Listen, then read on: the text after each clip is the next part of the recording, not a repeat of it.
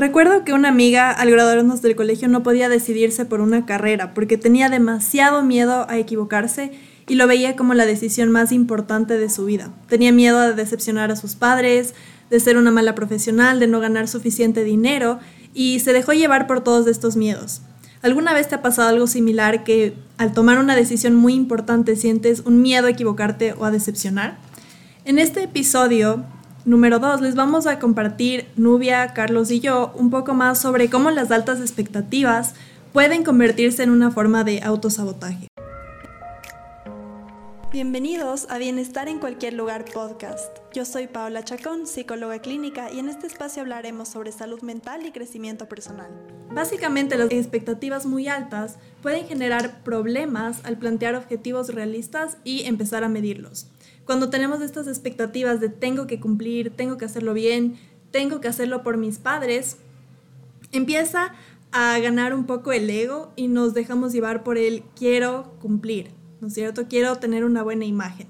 Y al dejarnos llevar por el ego, planteamos estas metas que ni siquiera van con nuestro estilo de vida, no van con nuestra personalidad, no van con lo que nos gusta, y son estas metas por eh, aparentar, también por presumir. Entonces, sí, voy a ir al gimnasio tres horas, o, voy a hacer algo que no estoy acostumbrada y voy a hacer esta dieta, voy a hacer esta otra cosa, pero en realidad es un poco este tema de lo hago por los demás y es un tema, como les mencionaba, de, de, presumir o de complacer. Y a la larga eso empieza a afectarnos porque no, estamos dejando, no nos estamos dejando llevar por nuestros valores o por lo que queremos, sino por los demás. Y eso va generando una sensación de vacío.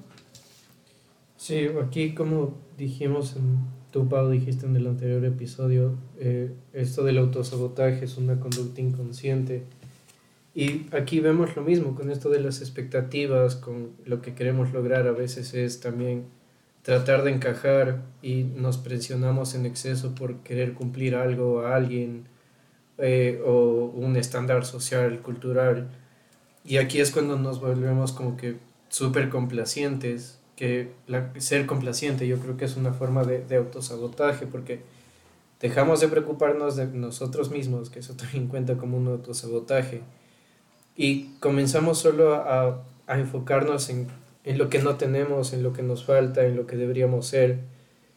Y ahí viene justamente este, este miedo a fallar, a, a decepcionar a los demás, y comenzamos a tomar decisiones o responsabilidades que o que no nos competen o que no podemos, nos metemos en, en obligaciones como que muy grandes y eso es el autosabotaje, como que no tener en cuenta nuestras capacidades y meternos en algo que tal vez no podemos resolver y ahí viene justamente la ansiedad de no lo voy a lograr.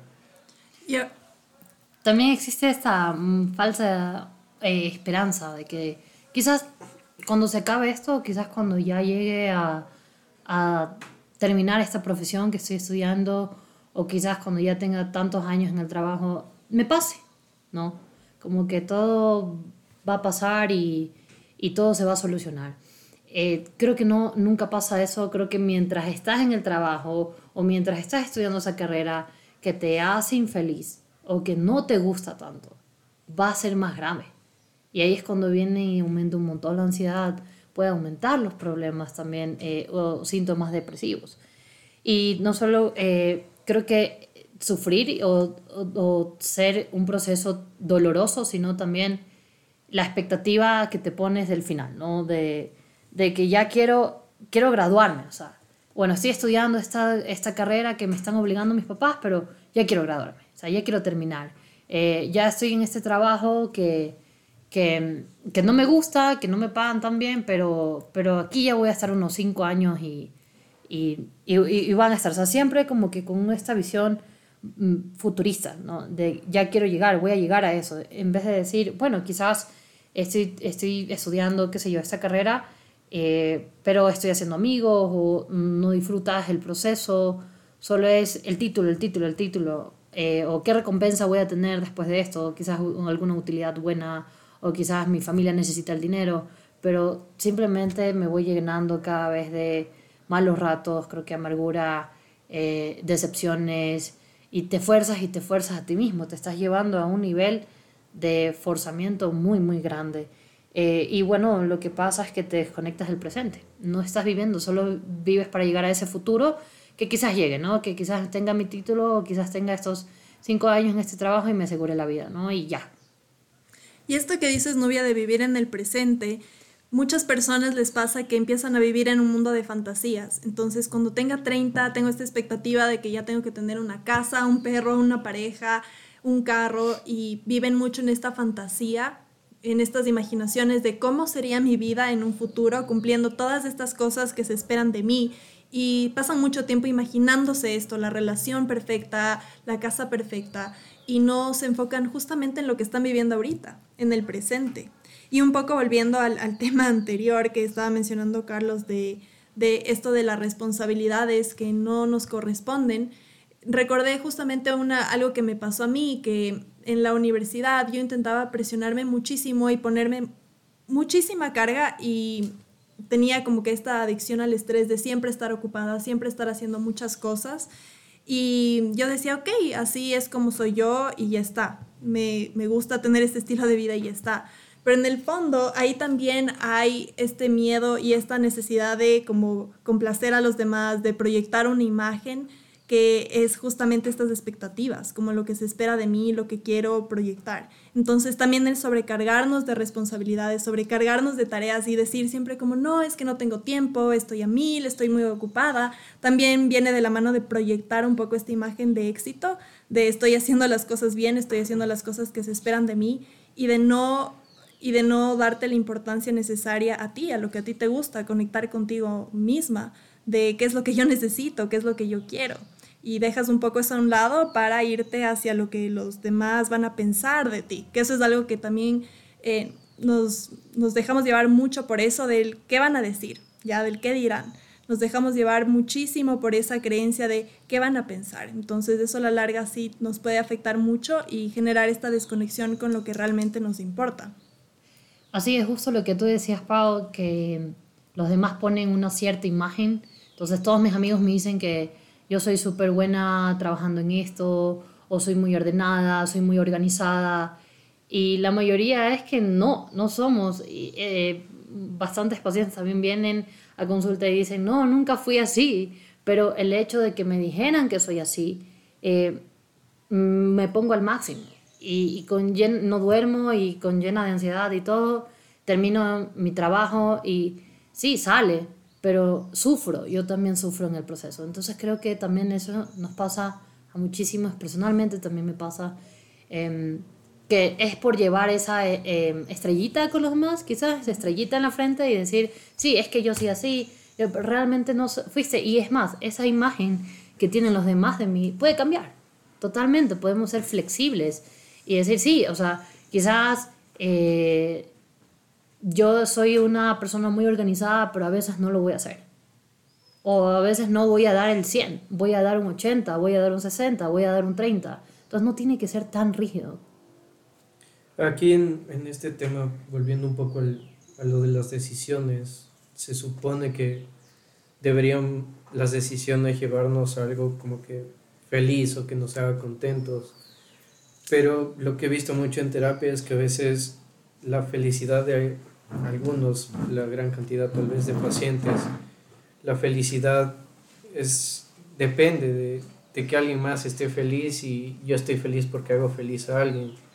Entonces ahí ya va esto de este tipo de autosabotaje que es poner a los demás primero, que justo estábamos hablando esto de ser complacientes, porque creemos que lo que estamos haciendo va a hacer felices a esas personas y tomamos nuestras decisiones en base a lo que haría feliz a esa persona. Entonces, a la final terminamos escogiendo algo que tal vez no nos gusta o no queremos hacer o nos vemos presionados o, nos sentimos incómodos de hacerlo, solo porque sabemos que eso va a hacer feliz a alguien más y con la felicidad de esa X persona, nosotros vamos a ser felices. Entonces, este es un total autosabotaje porque nos olvidamos de nosotros, de lo que queremos, o a veces incluso yo he tenido pacientes que ni siquiera saben qué es lo que quieren, porque siempre han vivido en esto de cumplir las expectativas y toda la vida autosaboteándose, porque no han podido vivir su vida, porque siempre están eh, guiados por este,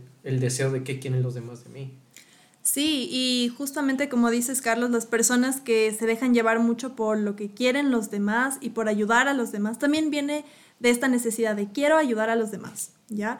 Eh, lo que mucha, eh, la creencia que tienen estas personas es esto de voy a, voy a proyectarme como una persona egoísta, ¿ya? Entonces, si les ayudo a los demás, ok, soy una persona buena, amable, pero si pienso en mí y me preocupa en mí, está mal, porque eso es ser egoísta. Y esta creencia lo que hace es que justamente te descuides completamente, no hagas nada por tu, por tu salud, por tu bienestar y estás todo el tiempo poniendo a los demás sobre ti. Y una de, los, de las consecuencias que causa esto es no poner límites. Empiezas a, ok, dices, voy a dejar que, que los demás me digan estas cosas o hagan estas cosas porque me da miedo a que se enojen conmigo, me da miedo a perderles como amigos, a perderle a mi familia. Y no pones estos límites que son tan importantes de poder decir, mira, no puedo o no quiero, que está bien, que está bien y es necesario saber reconocer cuándo ya no puedo más, no puedo ayudar más y necesito ponerme a mí primero. Entonces aquí me acordé de una frase que me encanta igual mencionarla en terapia, que es esto de como te dicen en los aviones, ponte la máscara de oxígeno tú primero. Entonces, si te pones la máscara de oxígeno tú primero, puedes ayudar a las otras personas de una manera más deficiente. Y lo mismo es en la vida real. Si tú te empiezas a preocupar un poquito más por ti, te pones como una prioridad a veces, que está bien, incluso eso te facilita el poder prestar más atención a los demás, ayudarles y estar al 100, porque si estás completamente desgastada por siempre estar haciendo cosas por los demás, justamente se genera esta irritabilidad, incluso ya lo sientes hasta como una obligación, ya no lo hago porque quiero, sino porque me toca. Y eh, también he visto que esto es muy común en las madres. Las madres sienten que voy a ser una mala mamá si, si no hago esto por mi hijo, si no le hago el desayuno, si no le llevo al colegio, si no hago todo por él. Y se descuidan completamente. Las cosas que ellas les gusta hacer, no se dan tiempo y obviamente esto les empieza a afectar, empiezan a, sentirse más irritables, cansadas, de mal humor, incluso a su salud, les genera muchísimo estrés y empiezan ya a verlo como, como les decía, ya es una obligación, ya no lo hago porque quiero y porque le quiero a mi hijo, sino ya porque me toca. Entonces sí, en esta parte es muy importante aprender a ponerse también a uno primero y reconocer que eso no es egoísta, sino es necesario de vez en cuando ponerse a uno primero y hacer lo que a uno le gusta es necesario. Muchos de nosotros queremos hacer las cosas por los demás, como tú dices, Pau, y eh, a veces es el peso de también no quiero decepcionarlos, no quiero preocupar a mis papás, no quiero preocupar a mis hijos, eh, y, y, bueno, nos volvemos a poner todo ese peso muy grande encima. Y lo hacemos nuevamente por obligación, nos forzamos a hacerlo por ellos, ya para no, no, yo creo que todos tenemos problemas, pero es no ponerle una carga más y yo ser la carga. Entonces yo voy a hacer esa carga de preocuparle a mi familia, de, o preocupar en el, en el trabajo, que me vean mal, ¿no? El que dirán que hablaron hace, hace un ratito. Entonces, eh, sí, o sea, ¿hasta qué medida hacemos cosas por los demás y nos descuidamos muchísimo de nosotros? Eh, esas, eh, esas expectativas súper fuertes de, de, no poder cometer error, de no poder decepcionarlos. Y, y, es interesante porque si yo sé que si una persona te decepciona a ti o te falla, tú lo perdonarías, tú lo entenderías, tú lo comprenderías. Pero ¿por qué quizás tú mismo no puedes hacer ese cambio? El, el, el ponerse el, el peso de, tengo que ser buen hijo, tengo que ser buena madre, tengo que ser buen padre, eh, tengo que ser el mejor amigo, tengo que ser el mejor novio, tengo que ser mejor novia. ¿Cuándo va a ser suficiente? Eh, ¿Y dónde, dónde o cómo mides eso, no? ¿Cómo sabes cuándo eres mejor novio, mejor novia, mejor padre, mejor hija, mejor madre? ¿Dónde te dicen? O sea, te puedes equivocar. Y es nuevamente hablar ahí sobre la flexibilidad de uno no creo que todo te va a salir al 100, pero si quizás das un 90, un 80, un 70, está bien, está bien un resbalón, es parte del proceso. Y ahí viene también esto que hablamos en el anterior episodio, esto del el perfeccionismo como un tipo de autosabotaje y es casi es lo mismo, diría yo. con las decisiones a veces queremos llegar como a tomar la decisión perfecta para hacer algo perfecto y es como que eso no existe. Y otra cosa aquí, Pablo, lo, lo que decías con, con, este ejemplo del avión, me, me gusta un montón, no lo había visto así. Pero yo también les sé decir a mis pacientes como que, ¿cómo puedes dar algo que tú no tienes? Y yo más bien les sé hacer el, un ejemplo con un dinero, con el dinero. Como que tú quieres que alguien, no sé, X persona se compre algo porque así va a estar mejor o más feliz y tú no tienes dinero y tú vas a un banco y te endeudas para darle a esa persona. Esa persona está súper bien porque consiguió lo que quiere, pero tú terminas endeudado y tú terminas con un problema. Entonces, eh, creo que eso es parte como que esto de cómo no puedes dar algo que tú no tienes. Y ahí va esto que hemos estado hablando de a veces hay que ponernos a nosotros primero para estar bien y después ese bienestar poder darlo a los que queremos. Pero aquí también viene esta, esta parte del egoísmo que también lo he visto, como que desde muy pequeños nos enseñan como que está mal que pienses en ti, tienes que pensar en los demás y si lo haces de esta manera eres egoísta. Y eso de cierta forma va generando una culpa, un remordimiento por pensar en uno mismo, como que no, yo, yo voy al último y siempre tengo que ver que los demás estén bien y si queda tiempo o si queda la oportunidad ahí veré por mí, pero si no es así es como que soy una mala persona y ahí viene un, un tema más que son las etiquetas, de que si estamos haciendo algo por nosotros, somos egoístas y eso está mal visto y ahí es cuando más entramos dentro de este autosabotaje porque vivimos en esa normalidad en la cual creemos que debemos entregar todo a los demás y tal vez, como decía, al último preocuparnos por nosotros o no preocuparnos. Sí, y hablando un poquito de las causas, como estaba diciendo Carlos, que son estas etiquetas, y estas creencias de si ayudas a los demás está bien visto, pero si te pones a ti primero es malo y es egoísta. Em, también se puede ver que algunas de las causas para tener estas altas expectativas son niños que fueron criados bajo muchísima presión, en que los padres esperaban todo el tiempo mucho de ellos y les exigían también muchas cosas.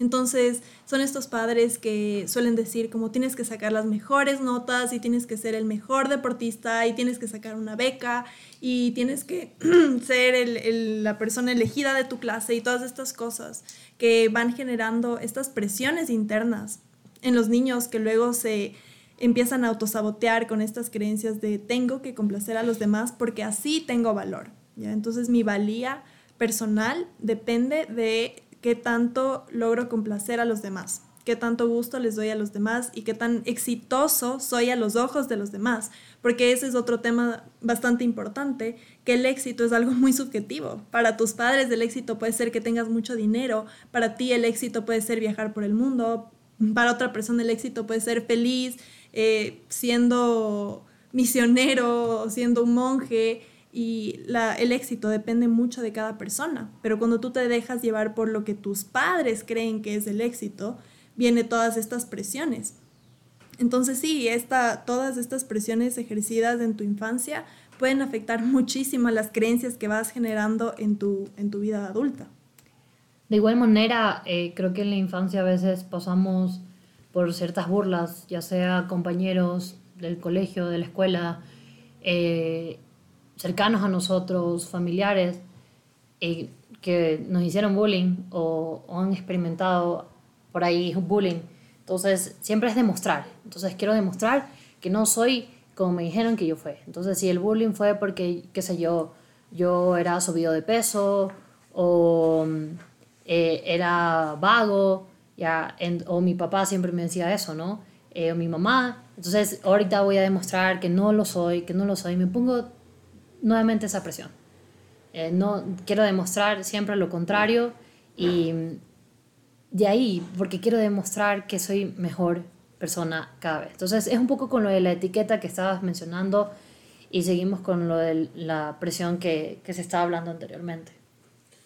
Eh, creo que una cosa que con eso que decían de, de la niñez de mucha presión, como que nuestras primeras figuras de apego son nuestro mamá, papá, la figura paterna, materna.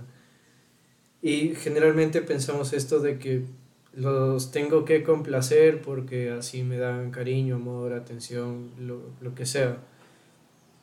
Y eso a su vez como que nunca, nunca nos da la oportunidad para que nosotros aprendamos qué es lo que realmente nos gusta, porque si un niño piensa como que, ah, me gusta, ejemplo, la camiseta verde con la pantaloneta amarilla, pero mi mamá dice, estás mal vestido, es como, a ver, entonces, ¿cómo, cómo tengo que vestirme para estar bien?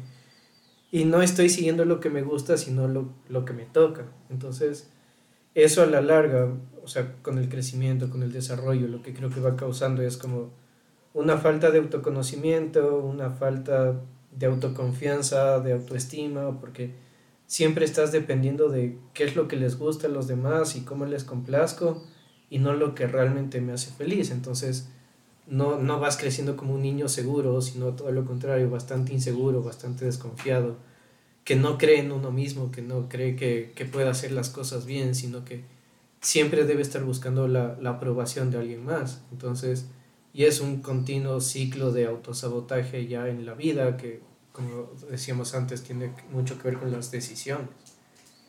Sí, como decía Carlos, este tema de la validación es, es algo muy común en este tema de, del autosabotaje, en el que buscamos ese cariño. Entonces entendimos que, ok, me felicitan, me dan atención, me dan cariño, sí, saco la mejor nota, sí, cumplo lo que me dicen, sí, me visto como quieren. Entonces, después se genera como esta dependencia a esa validación con las parejas o con los amigos o relaciones en el futuro. Es esta dependencia de necesito que, que me digan que estoy bien, que me quieren, que me aman, que me den algún tipo de validación que lo que estoy haciendo está bien para sentirme querido. Entonces ya se relaciona como que esta validación de que hago las cosas bien y, de complacer a los demás con el cariño. Y eso a la larga empieza a generar como esta dependencia emocional bastante fuerte. Y es esta necesidad de, ok, lo hago por los demás porque si no, nadie me quiere y estoy solo. Y también viene el tema de las comparaciones. Las comparaciones es esto de tengo que ser el mejor, tengo que ser excelente porque así me voy a ganar el cariño de ciertas personas. Y estas comparaciones a la larga te generan esta idea interior de nunca soy suficiente, nunca soy suficiente porque siempre va a haber una persona que es mejor que yo. Y esto a la larga, como decía Carlos, puede afectar muchísimo a tu autoestima, a tu confianza, porque sientes que hagas lo que hagas, no vas a lograr agradar al 100% a esa persona. O también hay estos casos de personas que se esfuerzan muchísimo, hacen todo lo posible y a la final no adquieren esa recompensa o esa validación o esas felicitaciones que buscaban. Y hay muchos casos de personas que dicen, ah, pero ¿cómo quería que mi papá me abrace y me diga estoy orgulloso de ti? Y eso nunca llega a pasar. Entonces hacen todo por alcanzar esa palabra, ese que mi padre me diga estoy orgulloso de ti y te abrace y te felicite. Y cuando eso no pasa, es completamente una decepción porque es todo lo que hice no sirvió para nada. ¿ya? Entonces no lo haces por ti, no te fijas en el proceso y cuando no recibes el resultado que esperabas, viene el bajón, viene la decepción. Y obviamente lidiar con esa frustración y ese fracaso es muy duro, es súper difícil. Entonces sí, eso va generando todos estos problemas de, de autoestima que es una consecuencia de justamente de las expectativas muy altas y del autosabotaje. Y ahora con todo esto, que son un poco las consecuencias de lo que vivimos, quizás en el presente, ¿qué hacemos? No? Esa es la gran pregunta. ¿Qué hacemos ahora? Ya sabemos que nos pasa todo eso y qué podríamos hacer. Yo creo que es bastante importante que te permitas acometer errores, que te permitas equivocarte, que no tienes que dar el 100% siempre, eh, hablamos también del diálogo interno, ¿no? Y creo que quizás es volver, volver un poco a esas burlas, a esas presiones, a esas etiquetas que nos, ponían antes o nos pusieron y decir, bueno, comenzarte a cuestionar, ¿qué tan cierto era eso? ¿Yo soy así? Eh, ¿Yo soy eso que dicen? ¿Cómo me defino ahora? Eh, ¿Realmente me conocen? Porque esa persona tiene que tener la razón. Porque esa persona lo dijo de verdad, quizás lo dijo porque estaba enojada, quizás lo dijo por ese día tuvo un mal día. ¿Y por qué tiene que ser así? ¿Por qué me lo creo así? ¿Qué pienso yo, no? Porque siempre es, ah, que mi papá o mi mamá o mis amigos o esto piensan esto de mí. Bueno, ¿y qué piensas tú de ti, no? Es un poco, eh, nos desconectamos de nosotros mismos, ¿no? Y intentar, intentar, lo que este sería una, una solución más a todo esto, el tener nuevas experiencias, exponerte a nuevas experiencias y solo no saber, no, no, no tengo idea si me va a ir bien, no tengo idea si me va a ir mal, pero lo puedo intentar.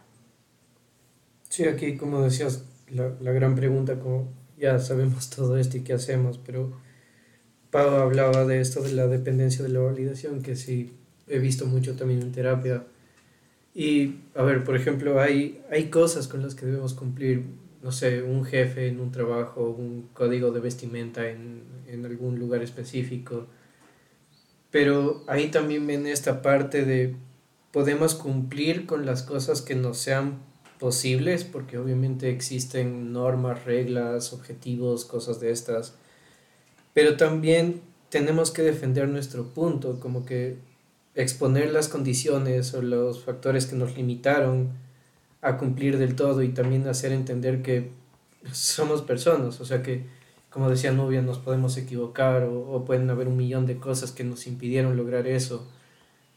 Porque mientras nosotros sigamos como que echándonos la culpa de sí, no logré esto, no hice esto bien, o no te cumplí, es seguir autosaboteándose y siempre ser como el, el culpable, el que hizo todo mal y el que está teniendo una expectativa muy alta sobre mí, esa persona esté bien, y yo siempre tratando de cumplirlo cuando las condiciones, no es que por una cuestión de capacidad no pueda, sino por las condiciones o los, los factores que rodean eso que se quiere cumplir, no nos permiten lograr eso, pero a veces es cuestión esto de, de, aceptar que nosotros mismos no somos posible, no es posible que logremos todo, que esa persona que espera algo muy grande de nosotros, hacerle entender si es que se puede, de que tampoco podemos lograrlo como él lo quiere porque hay factores que nos limitan.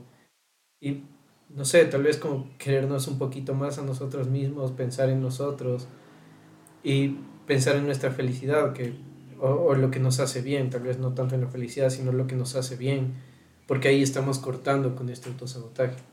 Sí, esto que dice Carlos de como encontrar qué es lo que me gusta, creo que es esencial como volver a ti, volver a ti y conectar contigo. Entonces, capaz nunca te has hecho estas preguntas, pero de verdad cuestionar, a ver, ¿qué me, ¿qué me gusta comer, por ejemplo? ¿Cuál es mi comida favorita? Porque capaz siempre comes lo que tu pareja quiere, lo que tus hijos quieren, lo que tu esposo quiere, pero pregúntate de verdad, a ver, yo quiero comer hoy día pizza o, o quiero comer sushi. Entonces, ¿qué es lo que realmente quiero en este momento? Entonces, ponerte un poquito a ti primero en esas pequeñas decisiones que parecen como muy mundanas y muy simples, pero que a la larga son bastante importantes. Entonces, ok, ¿cómo me quiero vestir yo hoy?